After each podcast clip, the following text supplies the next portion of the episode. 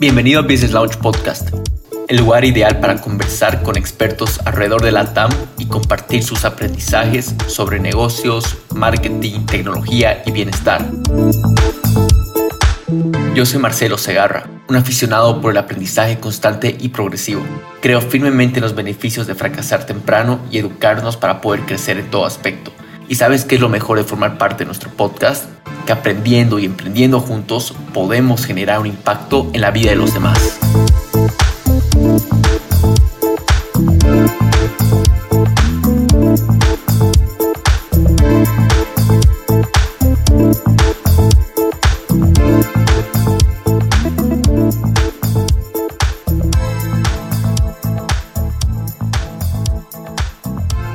Hola a todos, bienvenidos a un episodio más del Business Launch. El día de hoy les tenemos un emprendedor serial. Su nombre es Eric Valverde, nos habla de Santa Cruz. ¿Cómo estás, Eric? ¿Cómo estás? ¿Cómo te encuentras el día de hoy? ¿Cómo anda, querido Marcelo? Eh, bastante contento por esta invitación, prestos a poder conversar y sobre todo contar un poco de, de nuestra historia a través de nuestros emprendimientos en Bolivia y que hemos podido sacar fuera del país también. Buenísimo, no, más bien, gracias, Eric. Como te comentaba previa la entrevista, yo ya andaba emocionado eh, de, de, tenerte acá en el programa para que nos puedas compartir eh, acerca de Medicinets, ¿no? Eh, como también un poco acerca de tu historia con, con, con Yayo y, y, las demás empresas que, que, que has tenido. Realmente has, eh, bueno, eres un emprendedor serial, que has emprendido igual en familia, que son cosas igual que, que te quiero eh, preguntar, porque sin duda el tema de emprendimiento en familia es algo complicado igual, ¿no? Entonces, eh, ¿por qué no arrancamos y, y, nos comentas un poco acerca de ti, acerca de tu historia eh, y acerca de lo que hacen con Medicinets y de ahí vamos partiendo. Puedes empezar por donde quieras. Gracias, Marcelo. Bueno, yo soy ingeniero de sistema de formación profesional, egresé de la Universidad Católica de aquí en Santa Cruz, Bolivia. Eh, tras que egresé, me dediqué a la docencia y a emprender. Mi primer emprendimiento igual fue una software factory su nombre era SICOM, Soluciones Informáticas Computarizadas. Soy un apasionado por los negocios de base tecnológica y sobre todo por el desarrollo de soluciones digitales. Eh, esa empresa estuvo más o menos vigente como unos cinco años y luego ya me, empleé en otras compañías por una necesidad más familiar que, por, el, emprendimiento como tal. Eh, luego ya quedé con la espina del emprendedurismo y decidimos con, con mi hermano, que es mi socio, Ariel, de desarrollar una nueva compañía de software que se llama Os Bolivia Software Factory, que actualmente está vigente en todo el país. Tenemos varias soluciones. Y a partir de esa compañía de software es que decidimos crear nuevas startups. Decidimos crear eh, Yaigo Delivery, que ya está hace tres años en operación en el mercado nacional y logramos tener éxito o más éxito aún en la pandemia, eh, escalando nuestro negocio a, otras, a otros países de Latinoamérica, como ser Paraguay, Chile y saltar la frontera a Centroamérica en mercado de Salvador y de Guatemala. Eh, a partir de ahí eh, comenzamos a hacer otro nuevo emprendimiento que ya lo teníamos en una fase inicial, lo paramos en algún momento y lo reactivamos, que es Medicinet. Medicinet justamente es una aplicación móvil también de tipo Health Tech, que brinda al, consumidor eh, un marketplace de citas y un marketplace de productos y de servicios y además tiene un componente importante que es un software as a service para aquellos proveedores de salud. Es decir, que nosotros podemos alquilar licencias o suscripciones para farmacias, para centros médicos, clínicas. Entonces, hemos encontrado nosotros que existe todavía una gran necesidad en nuestro país para soluciones digitales sobre todo, eh, por ejemplo, en salud. Eh, la tendencia mundial hoy es, está volcada sobre healthcare, sobre health tech. Entonces hay bastantes oportunidades para crear distintos componentes digitales a nivel de hardware, a nivel de software, a nivel de inteligencia artificial, que puedan apoyar y democratizar la salud y hacer que ésta llegue a, a, las áreas donde no llega actualmente en nuestro país. Creo que la madurez de nuestros consumidores en Bolivia, la bancarización, el encierro, eh, digamos que existió estricto, permitió que el, ciudadano boliviano ya mire los canales de venta digitales y comience a usarlo. Y eso, por supuesto, impactó en nuestros dos negocios, en este caso en Yaigo, y lo está haciendo ahora en, en Medicinets. Claro, claro, mira, eh, bueno, has tocado varios puntos que quisiera un poco separarlos y, ir un poco eh, expandiéndolos. Primero, eh, quiero hablar acerca del, del, reto eh, de lo que es emprender en Bolivia, ¿no? Contamos con una audiencia súper internacional alrededor de toda la TAM, eh, si, si bien una buena cantidad de Bolivia, pero no todos saben lo que es ese reto, ¿no? De poder emprender. Y especialmente me imagino desde el lado de la, de la salud en health tech como Medicinets, que hay, varios obstáculos y barreras que, que, que, realmente se presentan que tal vez ponen más fricción al emprendimiento, ¿no? Quisiera un poco que nos comente acerca de eso, acerca de esos retos que, que, han tenido eh, fundando Medicinets. Igual nos comentaste un poco que un, tiempo lo, frenaron en la parte inicial. Quisiera un poco eh, que nos comente acerca de eso, si eso se viene por, estos retos y, demás.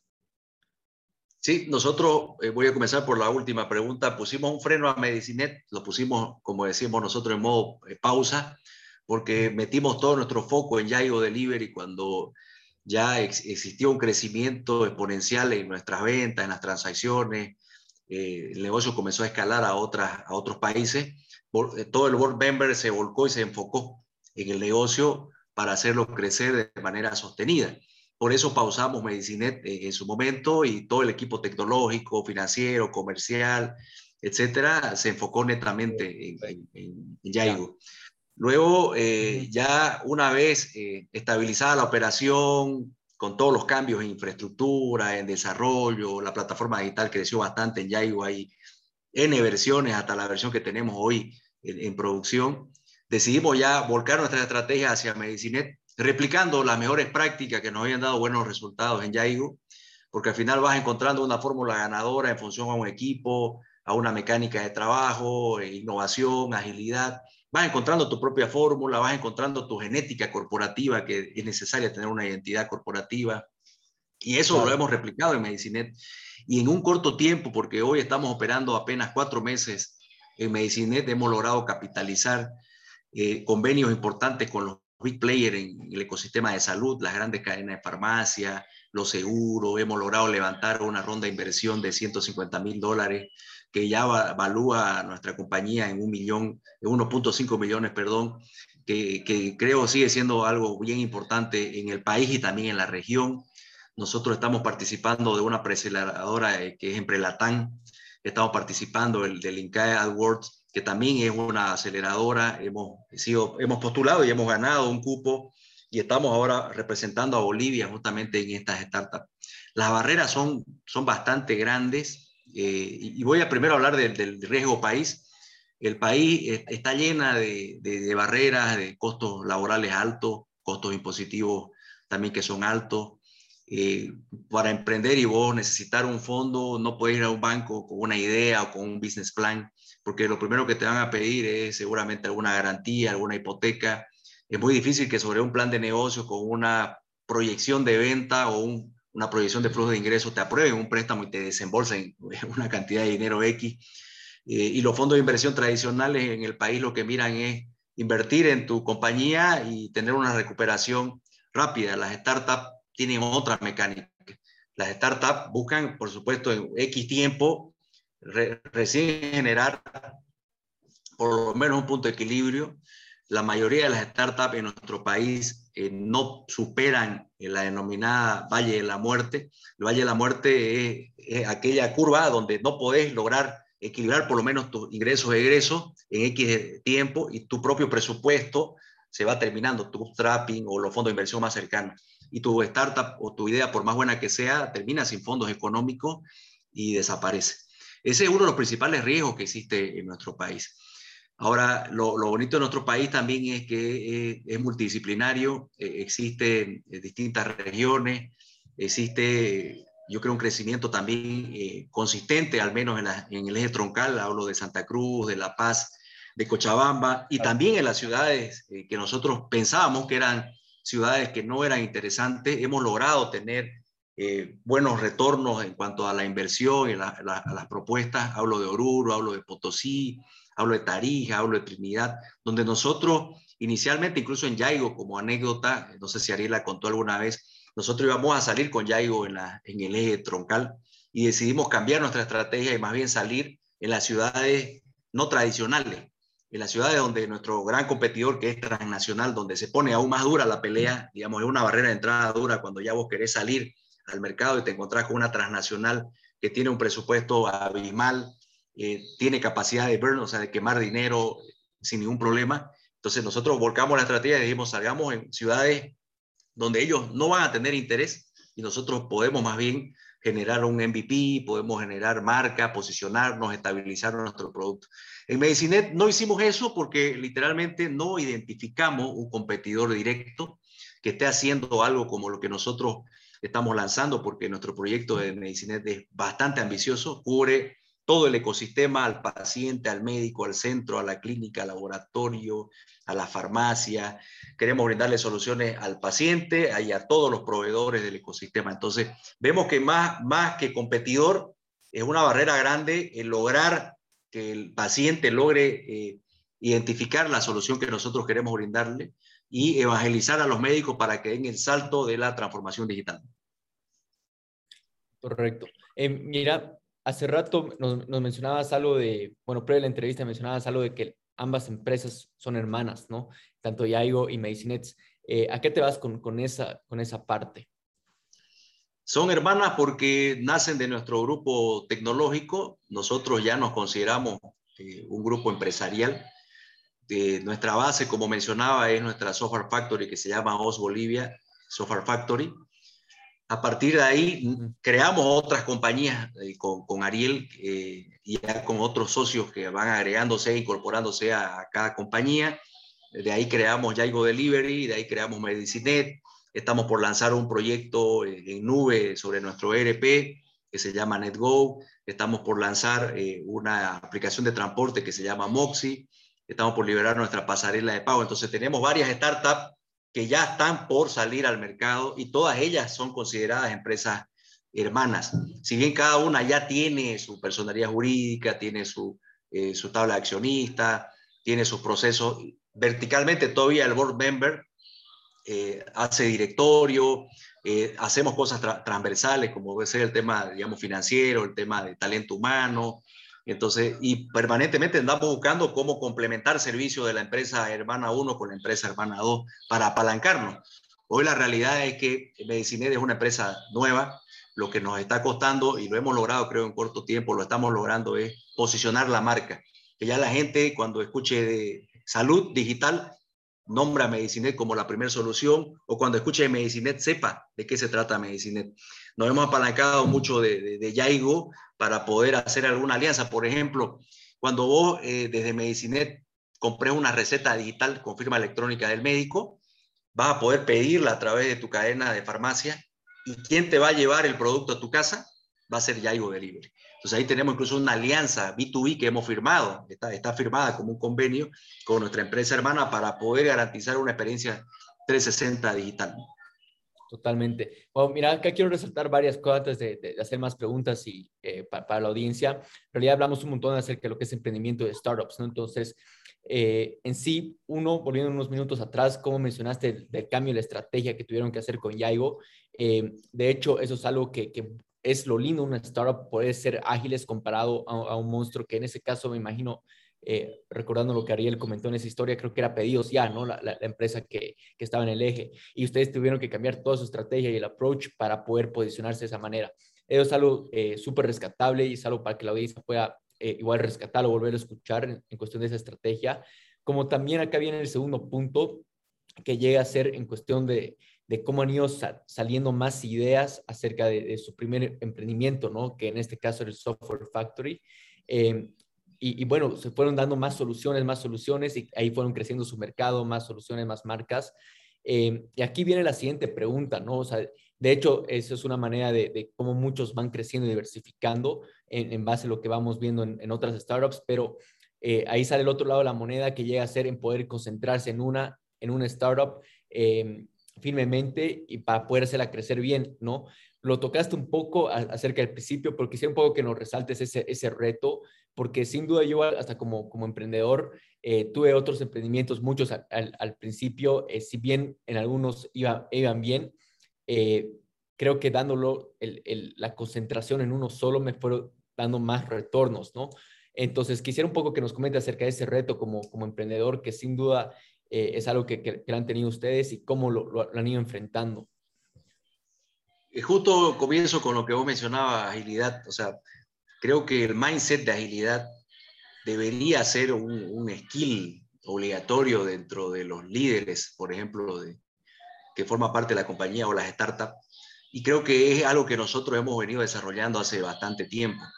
Nosotros, ¿por qué nos consideramos emprendedores seriales? Porque creo que hemos logrado esa capacidad de empoderar, empoderar a equipos, darle no solamente responsabilidad y autoridad para tomar decisiones. Nosotros no podemos estar en, en todas las tomas de decisiones que se realizan en la compañía, seguramente armamos los lineamientos macros, una visión clara de dónde queremos llegar como empresa. Al inicio eh, estás casi en todos los lugares y como decía vos, Marcelo, sumás, pero tu aporte capaz no es tan significativo porque humanamente no puedes estar en dos, tres lugares al, mismo tiempo y vas perdiendo foco. Y al perder foco vas perdiendo un poco la visión de negocio eh, y los resultados que vos querés obtener. Creo que nuestra gran ventaja es que hemos logrado armar equipo, o sea, equipo realmente de alto rendimiento, equipo joven, por cierto, equipo netamente boliviano, muy orgulloso de decirlo, donde nosotros hemos tenido la capacidad de empoderar, de generar ese engagement de marca. Nosotros en algún momento con Yaigo logramos de que muchas personas quieran formar parte de la compañía porque veían a Yaigo como una empresa que estaba creciendo exponencialmente y que estaba saliendo fuera del mercado boliviano y lo veían ya como un caso de éxito. Entonces se volvió, digamos, algo eh, en el que el, colaborador o el pasante, el que estaba egresando, el que ya había egresado y era joven, lo, encontraba como algo retador. A nosotros nos llenaba de satisfacción y asumimos esos retos, nos llenamos de gente joven y contratamos muchas mujeres en el equipo porque vimos mucha capacidad en algunas de las áreas y comenzamos a empoderar, darles desafíos, metas claras, retos, la verdad que bastante grandes y nos dio bastante resultados. Creo que hay mucho talento en nuestro país, por supuesto hay que seguir en la formación. Nosotros igual nos caracterizamos por formar gente.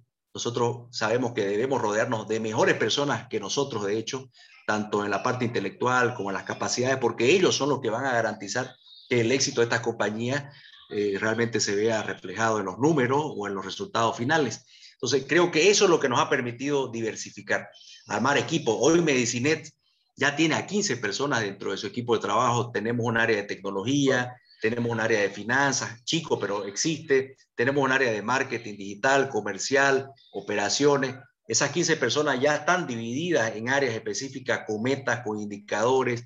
Hacemos permanentemente, yo al menos soy ahora el, CEO de Medicinet, y hago reuniones permanentes con el equipo para hacer seguimiento, para ver que la visión esté clara, para retroalimentar, para empoderar, para transmitir la, la visión, para capacitar o, trasladar mi experiencia, acompaño mucho a las reuniones estratégicas de cierre con los big players, eh, eso se traslada hacia, hacia el equipo. Entonces, hay, hay posibilidad de hacer, creo yo, eh, emprendimientos de tipo multiserial, pero hay que tomar en cuenta la organización del tiempo. Yo siempre digo, ¿no? Eh, el, el día tiene bastantes horas y pocas horas, depende cómo se lo vea porque seguro tu agenda, igual Marcelo, vos si, la, si no la tenés gestionada durante la semana, te va a quedar corta. Pero si ya vos tu, tu semana que viene ya la tenés gestionada, la tenés más o menos organizada, porque siempre van a surgir pormenores, van a surgir cosas que no estaban planificadas, porque eso es lo bonito y hace que el, el emprendedor de élite resalte sobre el emprendedor que está queriendo hacer experimentos eh, si vos tenés esa capacidad de administrar tu tiempo, de priorizar, de ver lo urgente, lo importante, seguramente podés superar más de una cosa. Yo estoy seguro que el ser humano puede tener incluso un equilibrio de vida. Yo tengo dos hijos, juego mucho con ellos en el día, estoy en una reunión, 10 minutos me desconecto, voy pateo pelota ahí en el patio, juego ludo, o sea, me da tiempo para hacer muchas cosas porque es cuestión de administrar tu tiempo. No digo que todos los días sean así, hay días donde desde las 6 de la mañana hasta las 10 conectado al 100%, viendo temas de Bolivia, viendo temas de Yaigo, y hoy sobre todo en el 100% de mi torta del tiempo, un 70% lo estoy destinando a, a Medicinet. Totalmente. Mira, has tocado puntos eh, súper claves que quiero que, que, la audiencia pueda tomarlo en, en cuenta. Eh, esa clave, ese secreto de poder en equipo, bueno, en realidad realmente lo, más difícil es algo que las empresas tradicionales no lo, no lo logran hacer.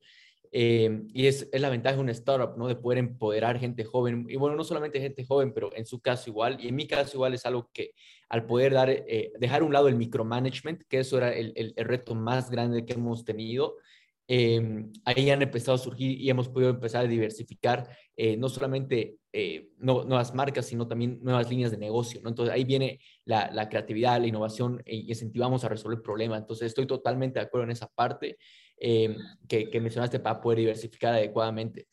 Ahora, hablando un poco de lo que mencionabas hace rato en cuestión de retos de, de, Bolivia, quisiera ver el impacto que, esto ha tenido en, en ustedes como Medicinets.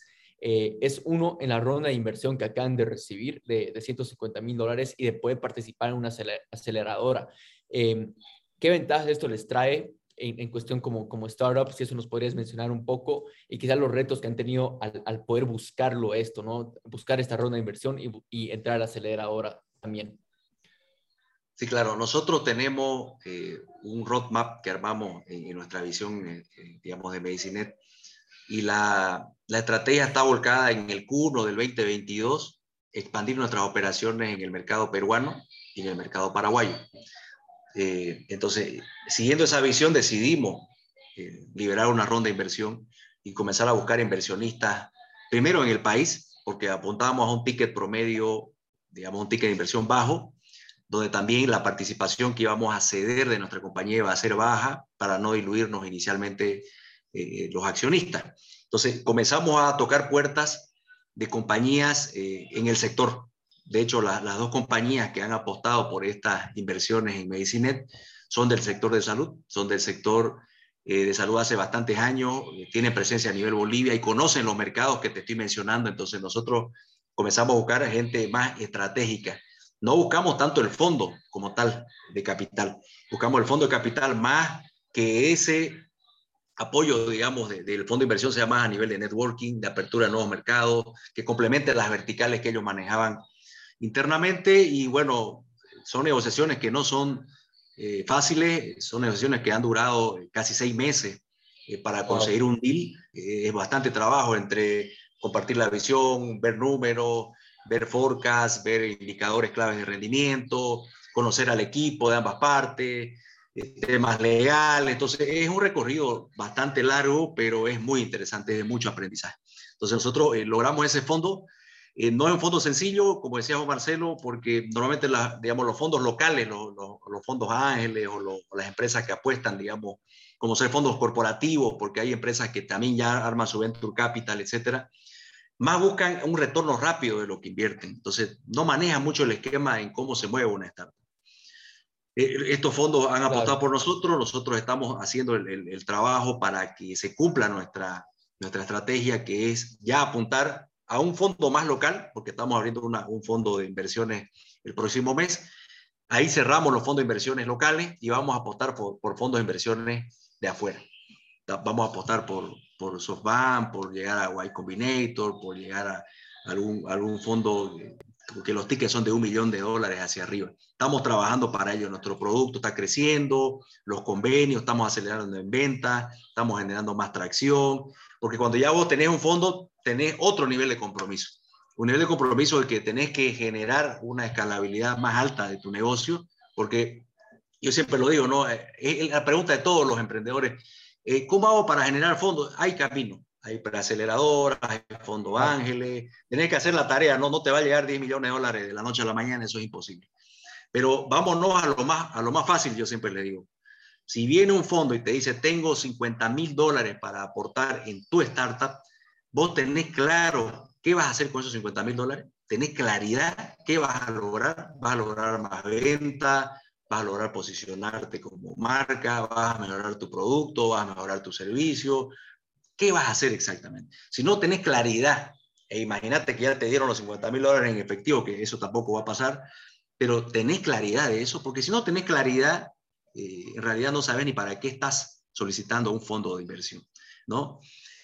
Te ayuda, a nosotros nos ayuda para apalancar, ¿por qué? Porque tenemos ya un flujo de gasto hasta el 2022, hasta junio, y este fondo de inversión lo estamos usando para tecnología, estamos mejorando nuestra tecnología, que es, propia, tenemos todos los registros de autor, todo el registro de código fuente, tenemos todo el registro de marca, de, de, nuestra marca como Medicinet, nos va a ayudar en tecnología, hemos incorporado más recursos humanos, hemos contratado consultoría de UX para mejorar todo lo que es relacionado a atención al cliente, estamos creando APIs para integrarnos con el ecosistema, y estamos generando un fondo de reserva para la posible expansión del año. Eso es lo que hemos hecho, digamos, con estos fondos que estamos captando.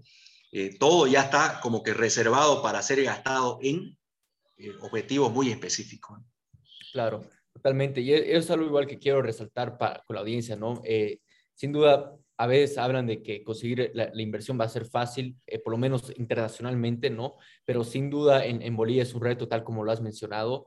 y estos, estas cosas, estos, estos eh, factores clave que acabas de mencionar en cuestión de lo que es tener una visión clara y poder buscar inversionistas estratégicos, ¿no? Muchas veces nos queremos eh, ir por la recompensa de corto plazo, que es realmente el dinero, y estoy seguro que ustedes han podido tener acceso, sino a un dinero, pero quizás no eran inversionistas estratégicos, e inversionistas que se alineen a la visión que ustedes quieren eh, y realmente crean en eso, ¿no? Entonces, esas son cosas que, quisiera que la audiencia pueda tomar en cuenta en el momento de, poder formar y, y, bueno, ir por, por lo que es una inversión yéndonos un poquito hacia, hacia el, lado quizás eh, más personal, eh, y esto lo, lo, pregunto porque eh, yo tengo una, una, hermana y estamos empezando un emprendimiento, ¿no? O sea, tenemos nuestro startup, en realidad estoy con ella ya en varios emprendimientos, pero sin duda es un reto en lo que es emprender en familia, y eso quisiera un poco que nos puedas compartir tu experiencia acerca de eso con, con, con Ariel, lo que ha sido emprender en familia.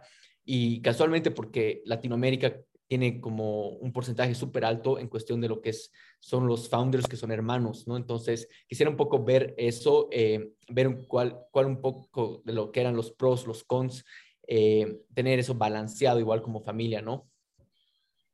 Sí, la verdad que lograr ese balance en familia es complicado. Todas las reuniones familiares terminamos hablando de, de negocios, de indicadores.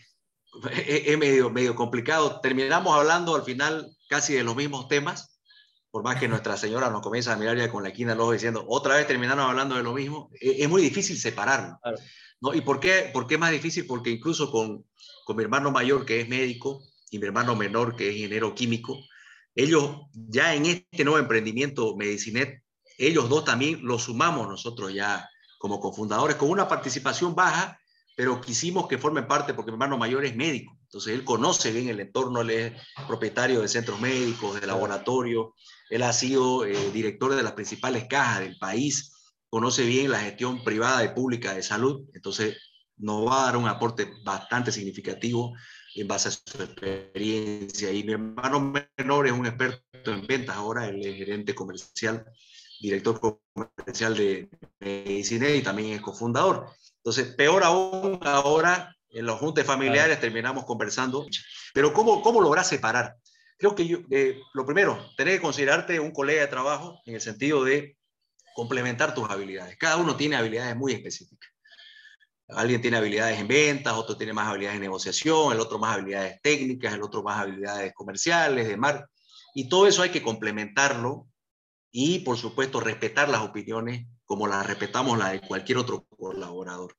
Nosotros tenemos, eh, creo que esas, esas capacidades y hemos logrado, eh, siempre digo yo, complementarlas y afinarlas nosotros mismos. Yo antes en venta me consideraba alguien que no tenía habilidades de venta ni comerciales. Hoy sí las he incorporado de manera obligatoria por los roles que me desempeño.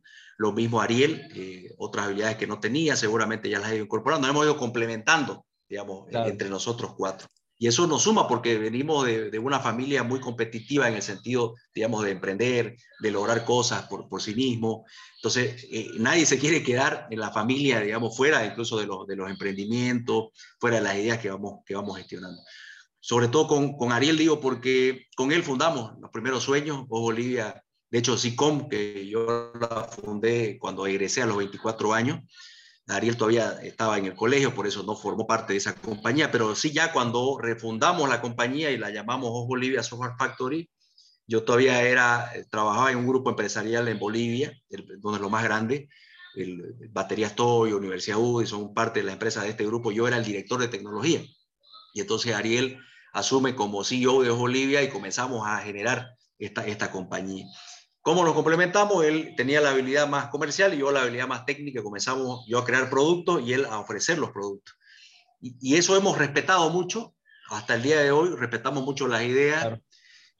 iniciamos conversaciones desde las 6 de la mañana sin mentir y hasta las 11, 12 de la noche seguimos tirando ideas de qué podemos hacer, qué podemos mejorar, todo siempre con sinceridad, que está bien, que está mal, en qué se puede mejorar. Y así lo tomamos, lo tomamos como una retroalimentación sana.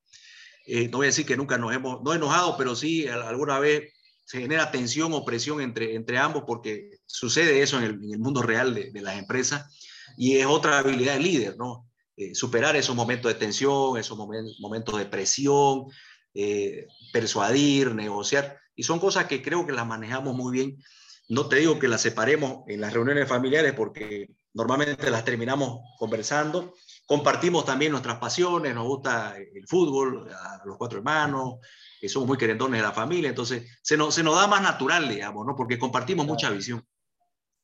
Totalmente. No, de, de, hecho, de hecho, y eso igual quiero, eh, para todas las personas que tienen ahí pensando emprender con su familia, eh, tomar estas cosas en cuenta. Sin duda son cosas que, que, me han ayudado un montón, igual, eh, tal como lo has mencionado, como también poder crear ese espacio, ¿no? Crear ese espacio de, de saber que, eh, o sea, de la familia que siguen teniendo, en mi caso específicamente, que mi hermana sigue teniendo un hermano y yo también una hermana. O sea, dar esos espacios y no que todo solamente se vuelva negocios, ¿no? Entonces, eso es algo que dibujar esa línea nos ha ayudado un montón.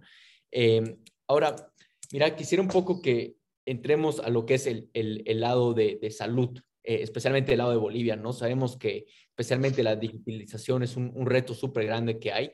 Eh, quisiera un poco que nos comentes la situación en que se encuentra y, cómo eh, lo, ves en los siguientes años, especialmente con el aporte de Medicinets y otras startups igual sumándose a este lado, cómo va a ir cambiando, ¿no? Sí, yo creo que el, consumidor boliviano ya, ya tiene una madurez bastante alta y nosotros queremos aprovechar justo esa situación para hacer llegar al, consumidor eh, soluciones de salud. Creo que todavía en Bolivia, eh, y no solamente en Bolivia, que eso es lo que a mí me llama mucho la atención, en muchos países de Latinoamérica tenemos los mismos dolores. Ya. Es decir, hay una deficiencia en el, en el sistema de salud público, que también Medicinet tiene eh, proyectos y programas definidos para el sector público, y en el sector privado se apunta a segmentos muy de, clase media alta a alta. Entonces, el que está por debajo de, de, esa base de la pirámide no tiene accesos. Entonces, nosotros dijimos, no, la visión de Medicina es democratizar la salud, digitalizarla de tal manera que pueda llegar con la misma facilidad a toda la base de la pirámide, a todos los pacientes, sector privado, sector público, aquellos que tienen para pagar un seguro capaz de 100 bolivianos, uno de 200, uno de 300, uno de 500, lo puedan hacer que consigan consulta médica, incluso con médicos que tienen tarifas o ticket promedio de 50 dólares, lo puedan hacer en algún momento con algún programa de consultas solidarias que nosotros estamos lanzando, o Point, que son lugares físicos donde vamos a lanzar consultas médicas de telemedicina, puedan acceder a un costo sumamente bajo al mismo especialista. Entonces, nosotros vemos una gran capacidad de nuestros profesionales médicos, que también ellos tienen bastantes barreras digitales. Eh, no han pasado seguramente ni en la misma eh, proceso educativo de las universidades por materias donde van a, incorporar elementos digitales, no, no, lo hacen. Tampoco incorporan negocio, eh, perdón, habilidades de negocio. Y el médico, mal que mal, es un generador de muchos ingresos, muchos recursos, hay muchas familias dependiendo de ellos. Entonces, ahí vemos otra oportunidad en, en, nuestro sector de incorporar herramientas digitales para que este profesional administre bien sus recursos ingresos, egresos, flujo, pueda generar nuevas fuentes de ingresos, pueda generar nuevos modelos de negocio, porque tiene esa capacidad de sanar, de curar o de más de curar por no prevenir. Y ahí también vemos otra oportunidad que es, ¿por qué no atacamos la prevención? ¿Por qué el paciente tiene que llegar donde un médico solamente a que cure un dolor? ¿Y por qué no ayudamos a prevenir? Es, otro elemento que vemos como oportunidad. Y ya no hablo solo del país, me, gusta hablar de Latinoamérica. Lo mismo sufre en Perú, en, Brasil podemos hablar de que, capaz están en un nivel más avanzado, pero si hablamos de la clínica Einstein, si hablamos de, clínicas obviamente de, otro nivel, pero te aseguro que el común denominador de la población también tiene los mismos dolores. El, consumidor paraguayo, el peruano. Entonces, aquí hay una gran oportunidad para que compañías como Medicinet, que están viendo, no digo oportunidad económica, sino la oportunidad en función a una necesidad de poder llegar a la población con soluciones digitales, bienvenido. Nosotros, ¿qué es lo que hemos hecho ahora? nosotros por si acaso, Marcelo, nos consideramos en el fondo un partner tecnológico de salud. Eso es lo que nos consideramos. Si alguien quiere integrarse con alguna solución de algún dispositivo que está creando de healthcare para poder eh, tomar, eh, no sé, pues la frecuencia cardíaca más allá de los eh, relojes inteligentes que existen, nosotros creamos un API para conectarnos, porque eso vamos a lograr hacer. En nuestro roadmap tenemos que el paciente, si tiene un teléfono inteligente, tiene un reloj inteligente, y ya puedo tomarte la frecuencia cardíaca, puedo tomarte la presión arterial, puedo ver cuál es tu calidad de sueño, que eso automáticamente se conecta a la nube y forme parte de tu Cardex de paciente para saber qué estilo de vida tenés. Que el, el, médico no te tenga que preguntar algo que ya vos podés obtener como dato a través de tantos sensores que hoy existen, a través del Internet de las cosas, podés aprovechar todos esos mecanismos. Claro, totalmente. No, y, sin duda algo que, que, o sea, aportando acá en lo que es esta industria tan grande que, que no está siendo servida eh, alrededor de toda Latinoamérica, como, como mencionas, el, el, tema de prevención es algo súper importante, ¿no? Nosotros como, como pacientes, en realidad eh, no hemos sido educados en cómo prevenir, porque en realidad todo se puede prevenir con una buena alimentación, con una buena, eh, el, tema de dormir, la importancia, o sea, y una vez que igual me empecé a meter a todo lo que es este mundo de la prevención, eh, no sé si estás muy familiarizado con el tema de biohacking, es un tema que realmente me, me encanta un montón, de cómo prevenir enfermedades, es algo que me encanta compartirlo, ¿no? Porque sin duda nos enseñan a reaccionar una vez que tenemos algo, pero no a, a ser proactivos y prevenirlo. Eh, sin duda creo que es un espacio súper grande, como acabas de mencionar, como también en cuestión de, viendo un poco eh, la, visión que me acabas de mencionar de poder integrar diferentes componentes, que el tema de medicina y salud sea un estilo de vida, de poder vivir saludable y, lo que mencionabas, ¿no? Yo sin ir lejos, eh, este mi anillo me mide absolutamente todo, en cuestión de mi ritmo cardíaco, mi dormida, me mide absolutamente todo y, y, sin duda sería lo importante poder integrar los diferentes componentes de acuerdo a eso, porque normalmente eh, lo que se ve en la medicina, no solamente en Bolivia, pero en, todos los países, es que eh, los, los, definen como blanco y negro, ¿no? Sin darse cuenta que cada paciente es un caso especial, eh, es un caso que, que, requiere diferentes tratamientos y no solamente dar la misma receta a todos, ¿no? Entonces, creo que eso es algo que van a poder lograrlo y tal como has mencionado, de poder democratizar, ¿no? Todo lo que es el tema para que todos tengan acceso a, una, a, un, a una vida, eh, a un estilo de vida saludable, sin importar eh, su rango social o económico. Em, mira, antes de, poder ir a las últimas preguntas, Eric, eh, hay algo que, me interesa saber porque creo que es algo que, todo, todo el mundo, todo emprendedor visiona, especialmente en el lado de, startups, y es algo que ustedes lo, han logrado, especialmente en el lado de Yaigo, que llega a ser de irse global, ¿no? A otros mercados. Quisiera un poco que nos comentes acerca de, los retos y cuál es su, estrategia o approach al momento de decidir, uno, cuándo es momento de irse global eh, y, dos, eh, cómo deciden en qué mercado eh, penetrar en este caso, ¿no? ¿Qué mercado irse?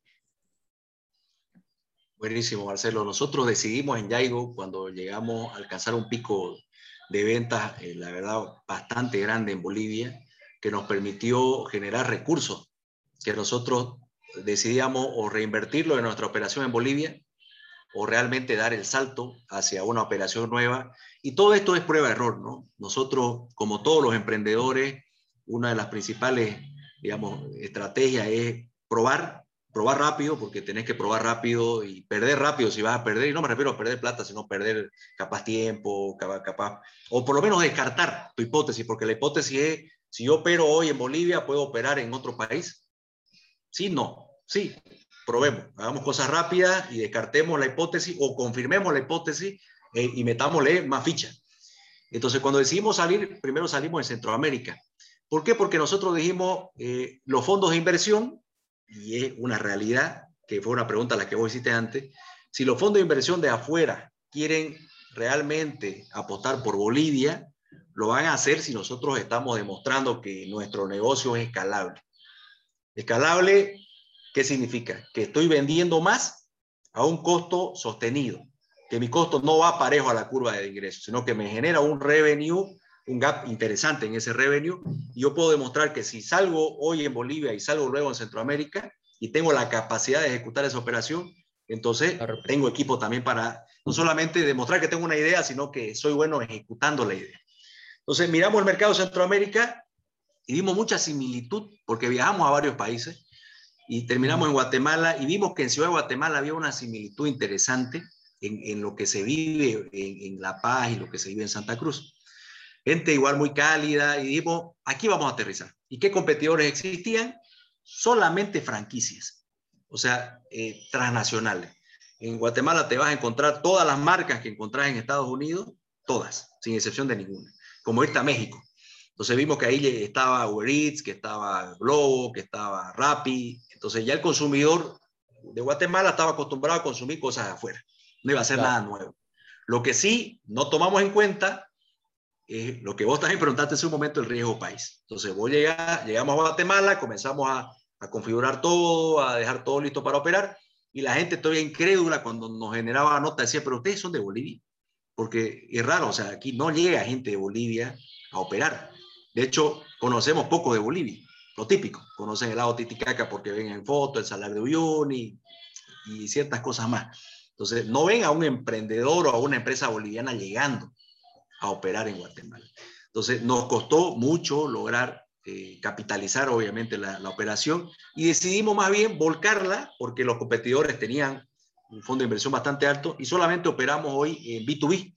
O sea, hacemos delivery de última milla, pero solamente a B2B, no en el marketplace. Y lo mismo dijimos, bueno, vámonos a El Salvador, que tiene una operación estable y tiene solamente un eh, delivery local que se llama Hugo, que por cierto Hugo ha levantado bastante dinero de fondos de inversiones y le va bastante bien en otros países de Centroamérica. Y lo mismo, decidimos salir en B2B y esa operación se mantiene porque nosotros seguimos en modo de escucha, seguimos aprendiendo de cómo se opera en el lado de, Centroamérica. Intentamos replicar en México y lo pausamos porque México es realmente otro mundo. O sea, en Centroamérica es el, Brasil de, de, de nuestro lado. La pegaste en México y la pegaste fuerte, esa también es la realidad, porque México es muy grande, Ciudad de México como tal, eh, cada distrito es, inmenso.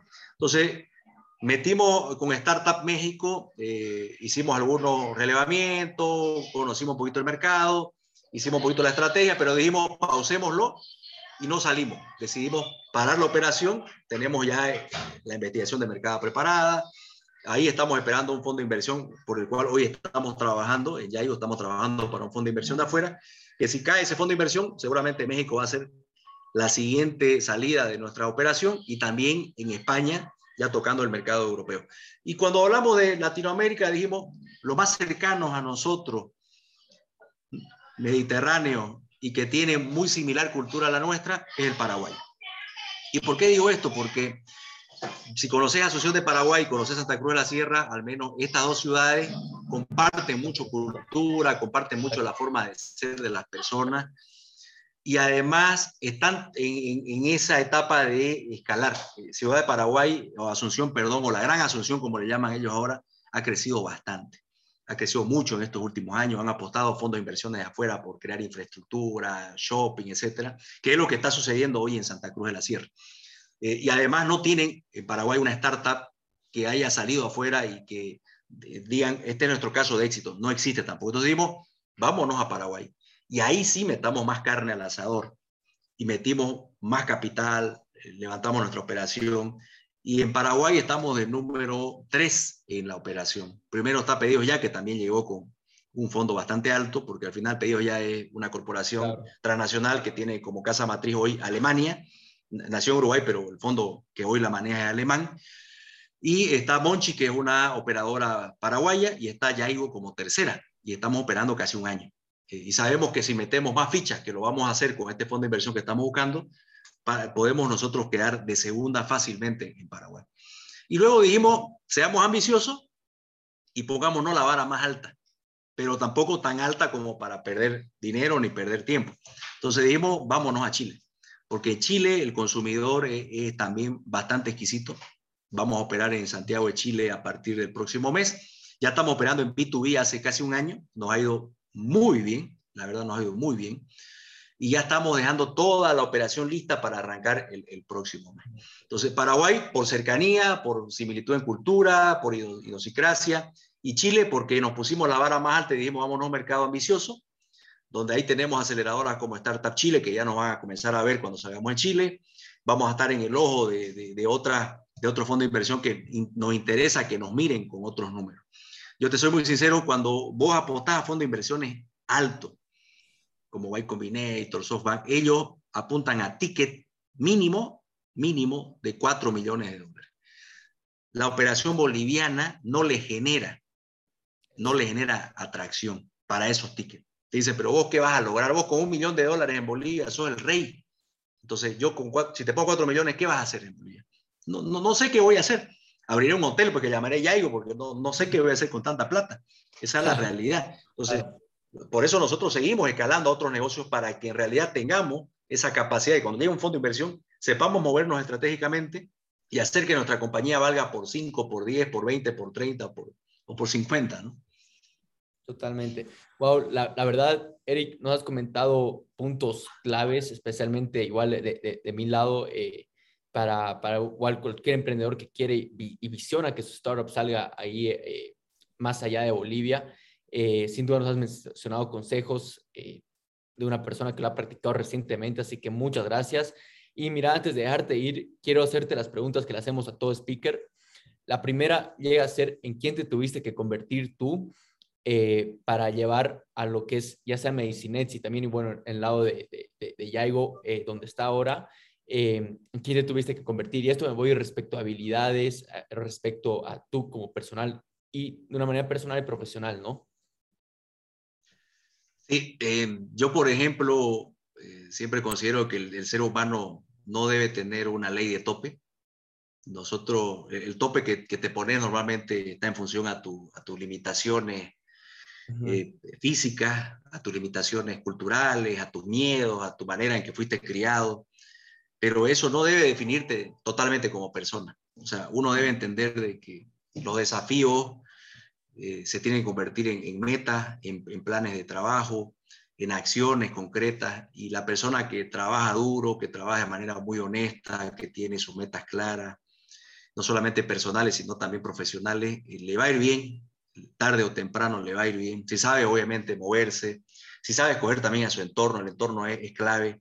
Eh, yo, yo, he aprendido eso, por ejemplo, a, a generar relaciones, relaciones de largo plazo, generar amigos en distintos sectores, generar eh, confianza con personas que creen en nosotros, porque e, eso es vital. Yo creo que la credibilidad como persona es fundamental para que otras personas puedan apostar por vos. Si un inversionista apuesta por vos, Marcelo, te aseguro que más allá de la idea, el producto, apuesta por un equipo. Entonces va a decir, a ver, ¿quiénes conforman el emprendimiento de Marcelo? Marcelo y su hermana. A ver, veamos quiénes son ellos, porque lo van a investigar sí lo van a investigar. Te van a preguntar a vos y van a investigar en tu entorno quién es Marcelo, qué educación tiene, practica deporte, no es vicioso, educa, tiene una comunidad, es familiar. Y, no hablo de estampa, no hablo de tratar de ser algo si no lo sos, porque eso también está mal. Claro. Si no se trata más bien de ser una mejor persona. Yo, yo di una charla, me acuerdo, en un TED en, en Sucre, donde yo el título lo coloqué, tu vida es tu mejor inversión. Y así debe ser, o sea, vos debes invertir en vos. Y no hablo de cosas superficiales, sino en, tu, en tu paz mental, en qué te da, qué te genera pasión para que todos los días te levantes a las 6 de la mañana, no como una obligación de vos me tengo que levantar a las 6, no, no me levanto a las 6 porque tengo tantas ideas, ya tengo tantas cosas que contar de lo que me soñé, lo que quiero hacer, y que al otro lado tengas recepción con la misma pasión, o sea, es una cosa de loco, o sea, es una cosa que no para.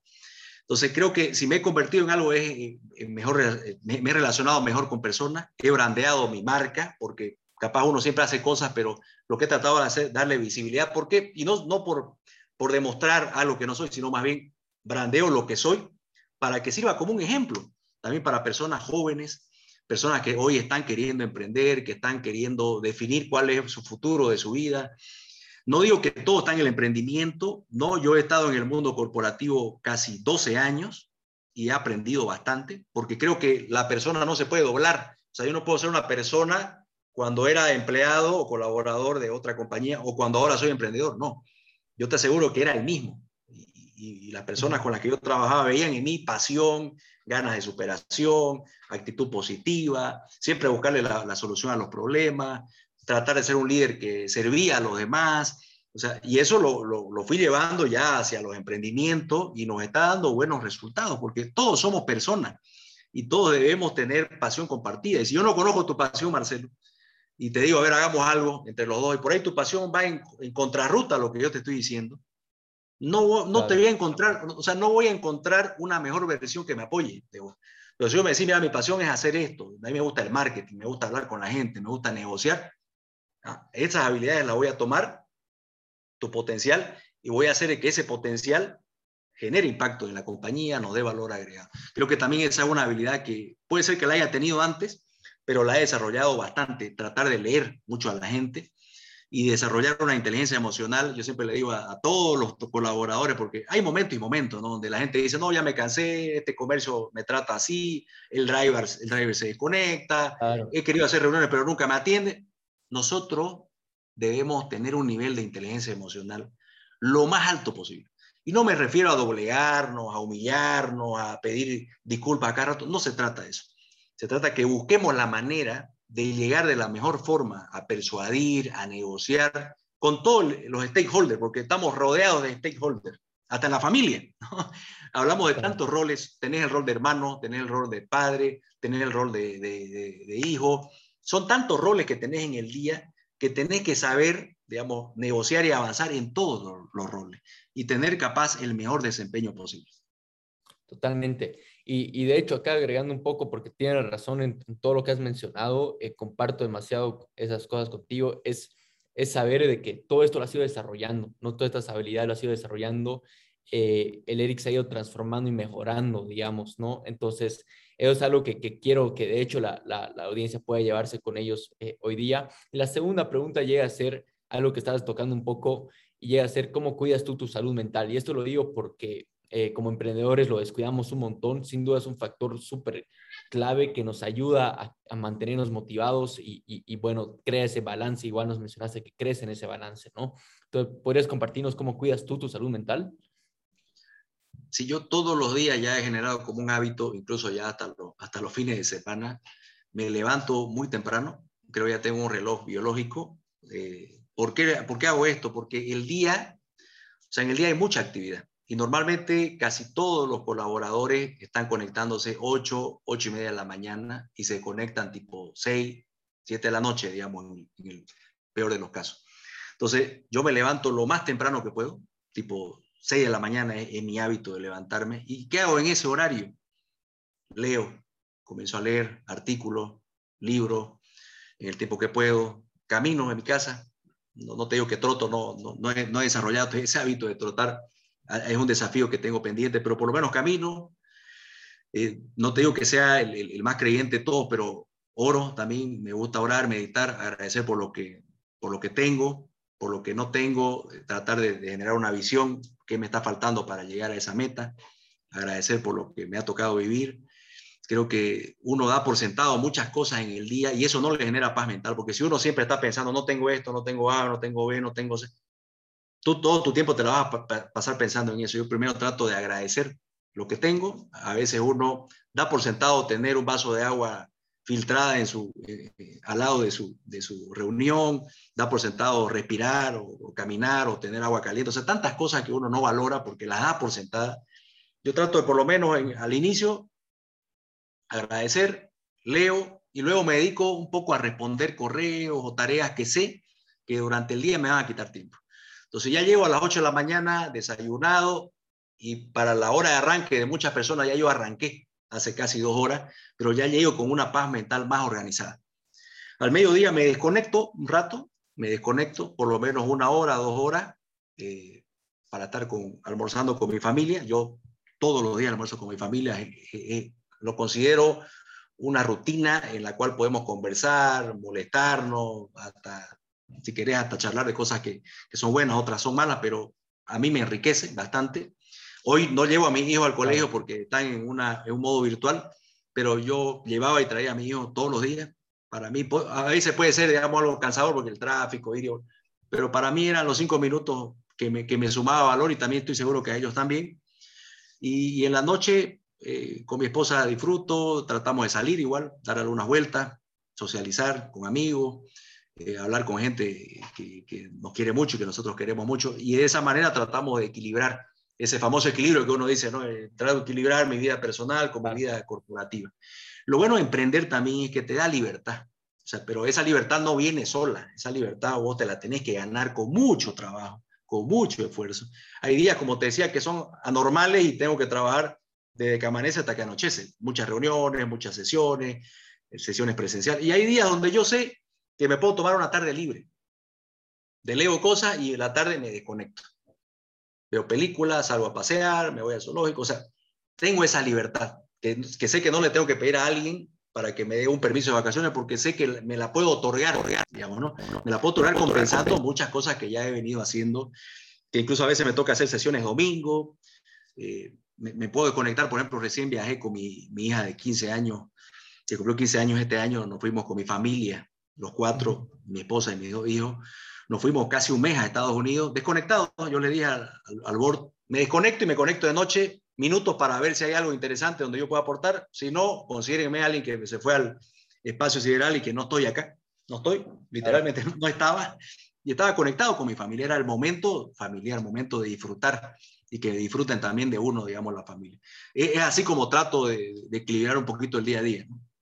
No, y, y de hecho son eh, consejos, rutinas eh, que, van a ayudar. De hecho, yo igual las practico, lo que es caminar, levantarse a la mañana, eh, es algo, es un momento especial para, para ti, ¿no? Y, poder garantizar que tú estás primero, tu salud está primero antes que lo que es el trabajo. Eh, sin duda yo lo aplico y no puedo dejar de recomendar lo, importante que es para los que nos están escuchando. Y acá viene la última pregunta que llega a ser, ¿cuál, llega a ser, eh, bueno, en realidad, cuál llegaría a ser ese consejo número uno que darías a cualquier joven que está ahorita tratando de dar sus primeros pasos en el emprendimiento?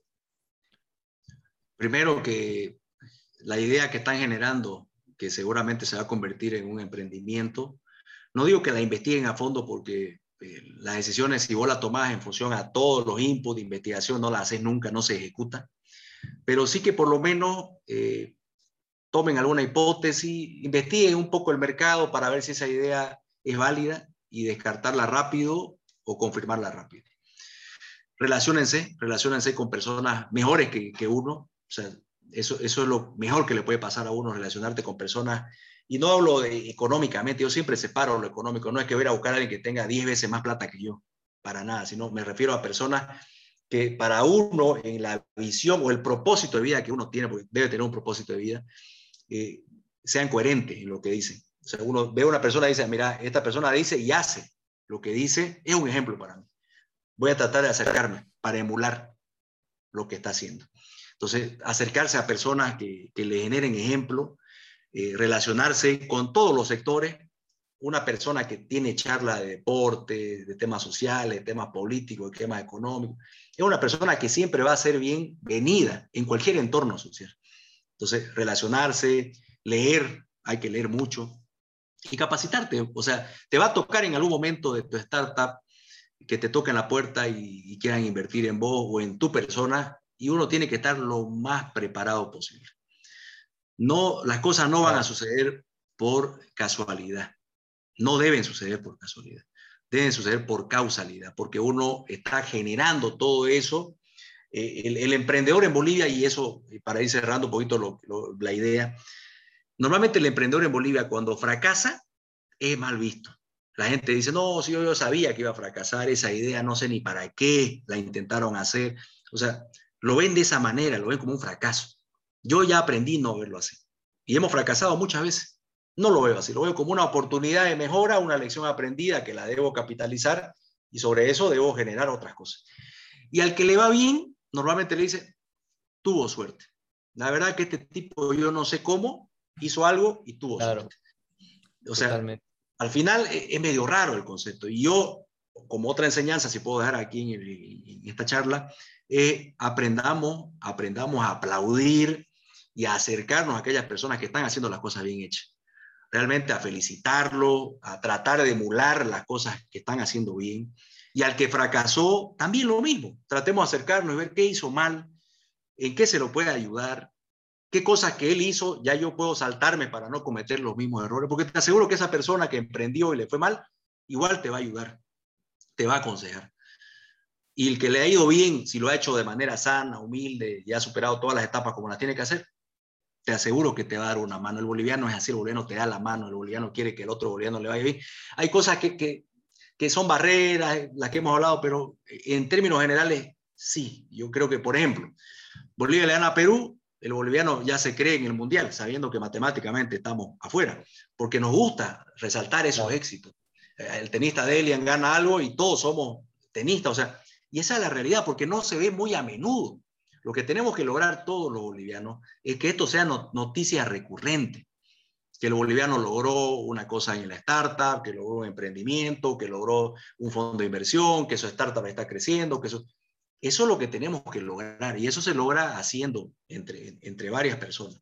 Entonces hay que ser perseverante, hay que prepararse, hay que tener actitud positiva, hay que reinventarse, lo que vos decías Marcelo hace un momento en tu pregunta, hay que reinventarse permanentemente, no me va bien en algo, debo reinventarme y hay que siempre tener la mente abierta y yo, como decía vos, la salud mental para prepararnos para todo lo que sucede. Totalmente. Wow, Eric, la verdad que, muy buenos consejos. Eh, quiero invitar a la audiencia a volver a escucharlo. Eh, todo lo que nos has compartido en la entrevista son cosas muy prácticas, cosas eh, que, realmente se vive como emprendedor. Y realmente nos has dado un buen pantallazo de lo que es Medicinets y, y tu vida como emprendedor, ¿no? Que no, no ha sido nada fácil, no ha sido un jardín de, de, rosas, pero realmente ha sido algo de, de lucha constante. Eh, y algo como siempre igual yo, yo, yo digo, ¿no? Un, un, no significa que vamos a estar cerca de un sí. Eso lo veo en cuestión de ventas, en cuestión de un emprendimiento, en cuestión de todo. Y está lo que acabas de mencionar. Así que muchas gracias, Eric. Eh, te deseo todo lo mejor como, como Medicinets, eh, que les vaya muy bien. esperamos tenerlos pronto en el programa para, para, poder saber cómo le está yendo y el impacto que van a causar, no solamente en Bolivia, pero sino en la visión que tienen en los otros países. Gracias, querido Marcelo. El agradecido soy yo. Te felicito nuevamente por este espacio generado, por brindar tu tiempo hacia generar una comunidad eh, educando, transmitiendo experiencia y conocimiento. Y yo quedo presto a cualquier nueva invitación para formar parte de, estos conversatorios. un fuerte abrazo para vos y para tu audiencia. Igualmente, gracias Eric. Gracias por escuchar este episodio. Si te gustó nuestro contenido y sacaste valor, regálanos una reseña, una calificación y suscríbete a nuestro podcast y nuestro canal de YouTube. Esto nos permitirá traer a los mejores expertos y disertantes de la TAM, como también llegar a más personas con ganas de llevar su vida al siguiente nivel como tú. Ayúdanos a formar una comunidad de gran impacto.